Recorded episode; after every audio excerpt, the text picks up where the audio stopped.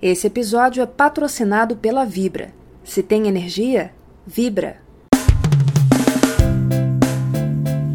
Olá, terça-feira, 28 de junho de 2022. Eu sou Rodrigo Polito e este é o Minuto Megawatt de hoje, com os principais assuntos e os destaques do dia no mercado de energia, nosso bate-papo diário às 9 horas da manhã, em live no Instagram da Megawatt e depois disponível nas plataformas de podcast para quem não pode acompanhar aqui o nosso café da manhã né, diário.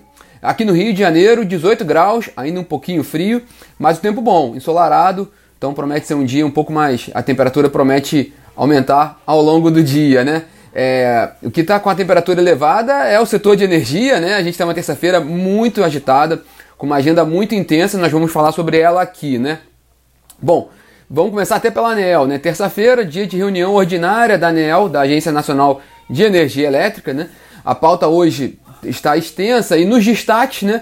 Abrindo pelos reajustes tarifários da Enel São Paulo, né? A antiga Eletropaulo e a Energisa Tocantins, que é a antiga Celtins, né? Empresa do grupo Energisa agora, destacando que a Enel São Paulo é ah, simplesmente a maior distribuidora de energia do país em volume né, de mercado, são cerca de quase 30 mil gigawatts-hora ano de consumo, quase 10% do mercado total de distribuição do país, né, com 7,6 milhões de unidades consumidoras. Não é pouca coisa, é uma distribuidora importante e esse reajuste, né, que deve ser deliberado hoje pelos diretores da ANEL, é, vem em linha ali com um processo que a gente tem colocado muito aqui no Minuto, né? Que, come, que foi retomado na semana passada com reajuste da CEMIG e de outras empresas, como a Copel, depois que foram solucionadas algumas questões ali, ou endereçadas, né? Algumas questões como o aporte na CDE, vindo do processo de capitalização e privatização da Eletrobras, com, com, a, com um refresco ali de 5 bilhões de reais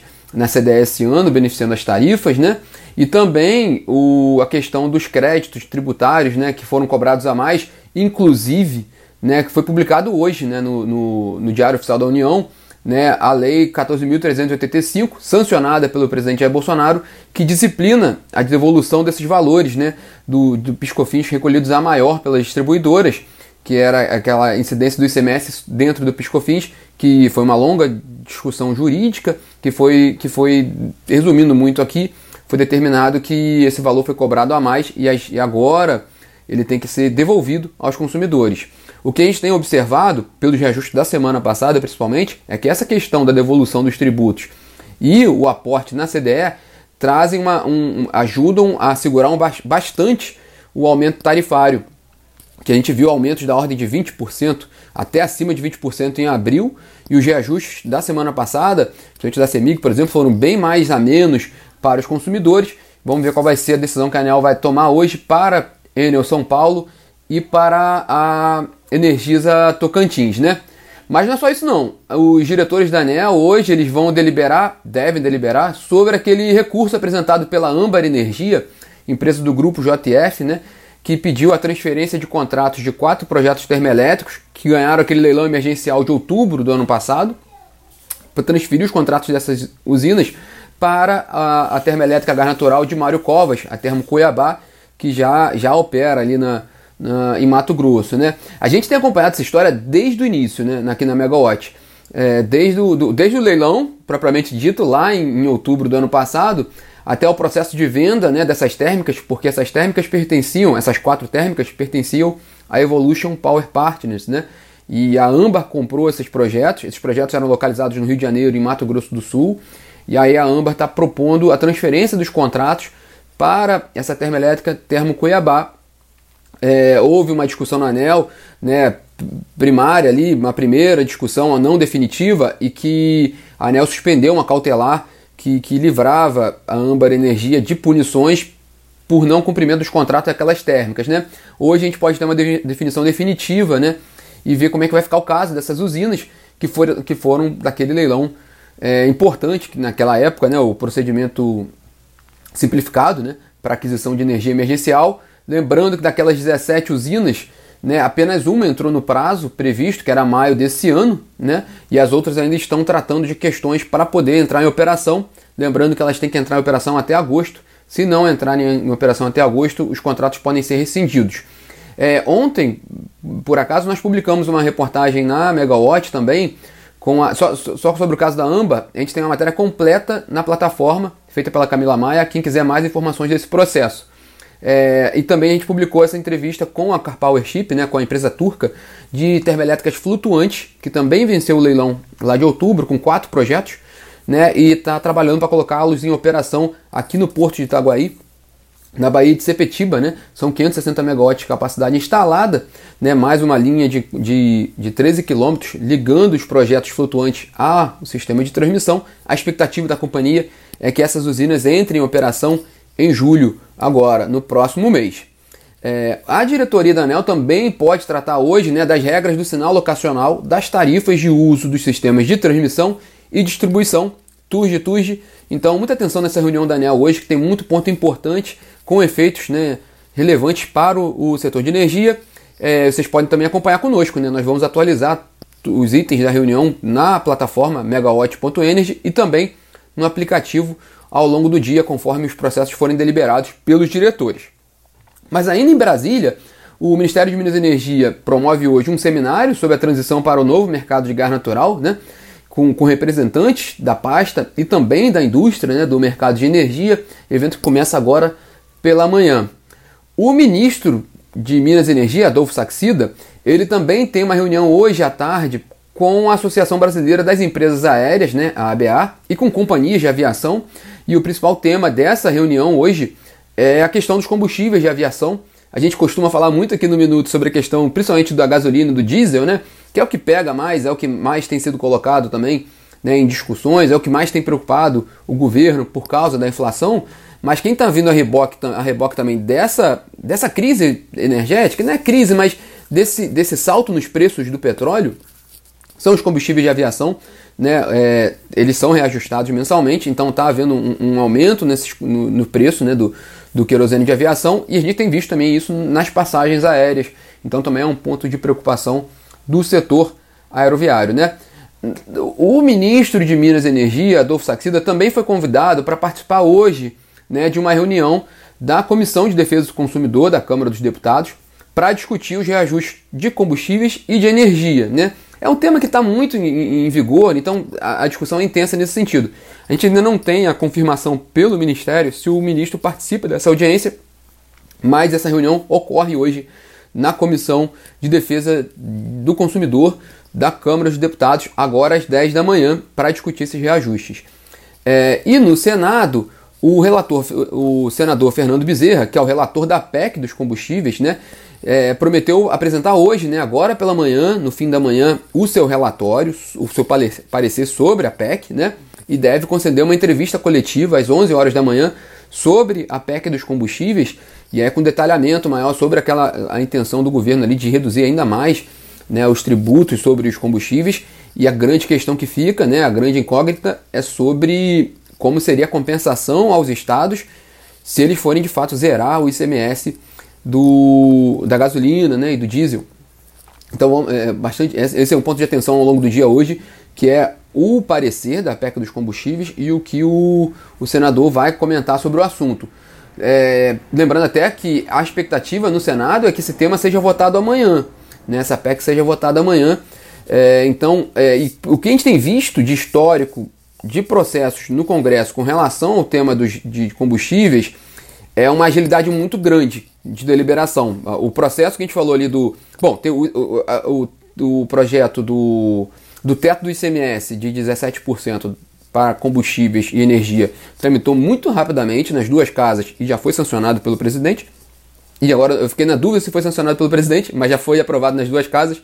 Mas o que foi sancionado pelo presidente com certeza foi a questão do, dos créditos tributários do, do ICMS, né, é, do, né, cobrado a mais ali no, no, no Piscofins. Então, assim, há uma série de. Esses projetos estão tramitando muito rapidamente no, no Congresso. O que eu quero dizer é que tudo existe um, um, existem sinais de que esse processo da PEC dos combustíveis também possa tramitar mais rapidamente no Congresso, né? Então, vamos, por isso que é um tema que a gente tem que acompanhar com muita atenção também. É, há informação de que o novo presidente da Petrobras, o Caio Paz de Andrade, aprovado ontem pelo Conselho de Administração da companhia, pode. Ah, muito obrigado pelo comentário de um, da nossa audiência. O, o projeto do ICMS ele não foi sancionado ainda, né, do, do teto do ICMS, já foi aprovado nas duas casas, mas ainda não foi sancionado. Obrigado pela atualização. É, o Caio Paz de Andrade, que foi aprovado ontem né, para a presidência da Petrobras, a informação é de que ele toma posse hoje, embora a Petrobras não confirmou ainda esse, esse, essa informação.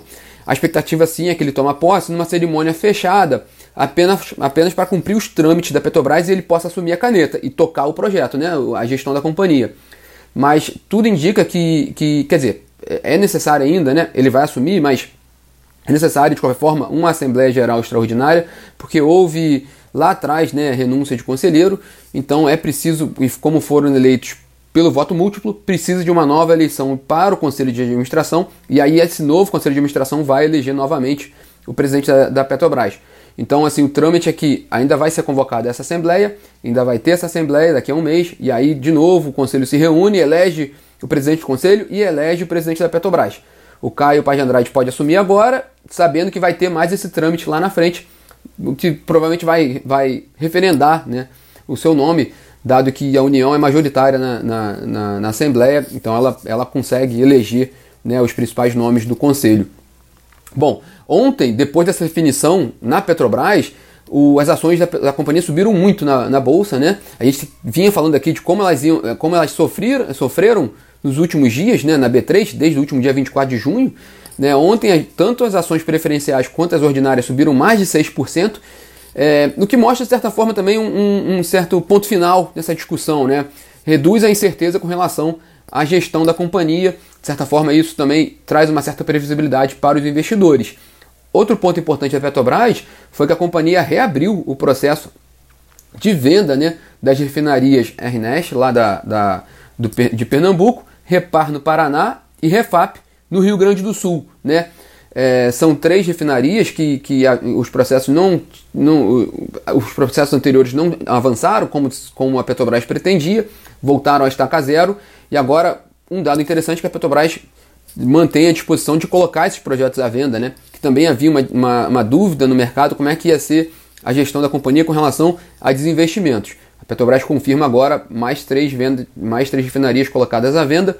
Lembrando que o pacotão ali, o pacote de refinarias colocadas à venda, é, soma oito refinarias, com um total de 1,1 milhão de barris diários de processamento, né?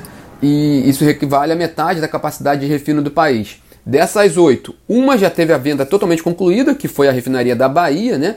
Que foi vendida para o, o grupo, para o fundo Mubadala. Outras três já foram, já tiveram a venda assinada, mas ainda faltam algumas, algumas aprovações das autoridades. São elas a, a refinaria a Reman, né, no, no Amazonas, a Lubnor, no Ceará, e a Six, no Paraná. Né? E sobre a Reman, só mais um dado que a gente falou que já teve assinatura do contrato assinada, é, a Comissão de Minas e Energia da Câmara discute hoje, também faz uma audiência pública hoje, para falar sobre essa operação. Né? A Reman foi vendida para o grupo Atem por quase 200 milhões de dólares. Né? Os deputados querem discutir esse processo. Né? E para fechar o nosso bate-papo hoje, né, bem extenso, a agenda está muito intensa hoje nessa terça-feira. Saiu, né, foi divulgado, né, agora pela manhã aqui no Brasil, né, o BP Statistical Review. A gente comentou sobre ele no minuto de ontem, né, que é talvez um dos principais, certamente um dos principais, se não o principal estudo de cenários de energia do mundo, né. É a 71 primeira edição desse estudo feito pela britânica BP. E não deu tempo ainda, o material é extenso, né? São 60 páginas de vários números, né? Mas não deu tempo ainda de digerir esses números, mas eu trouxe aqui alguns highlights, né? Alguns pontos importantes do BP Statistical Review, e eles norteiam muito investidores, instituições. Então, o, todos que traba, trabalham no, no, setor de energia e petróleo observam muito, né, seguem muito o, o horizonte traçado pelo BP Statistical Review.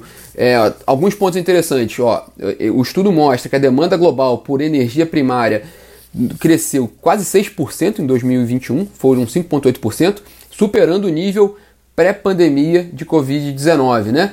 É, mas o consumo de petróleo especificamente ainda ficou abaixo do nível de 2019. Já o consumo de gás natural cresceu 5,3% no ano passado, superando também o, patamar pré-pandemia de Covid-19. É, por outro lado, as emissões de CO2 voltaram ao patamar pré-pandemia. Outro dado agora, um dado positivo, né? impulsionadas pelas fontes eólica e solar, as fontes renováveis atingiram pela primeira vez na história o patamar de 13% da participação total de geração de energia elétrica no mundo, né?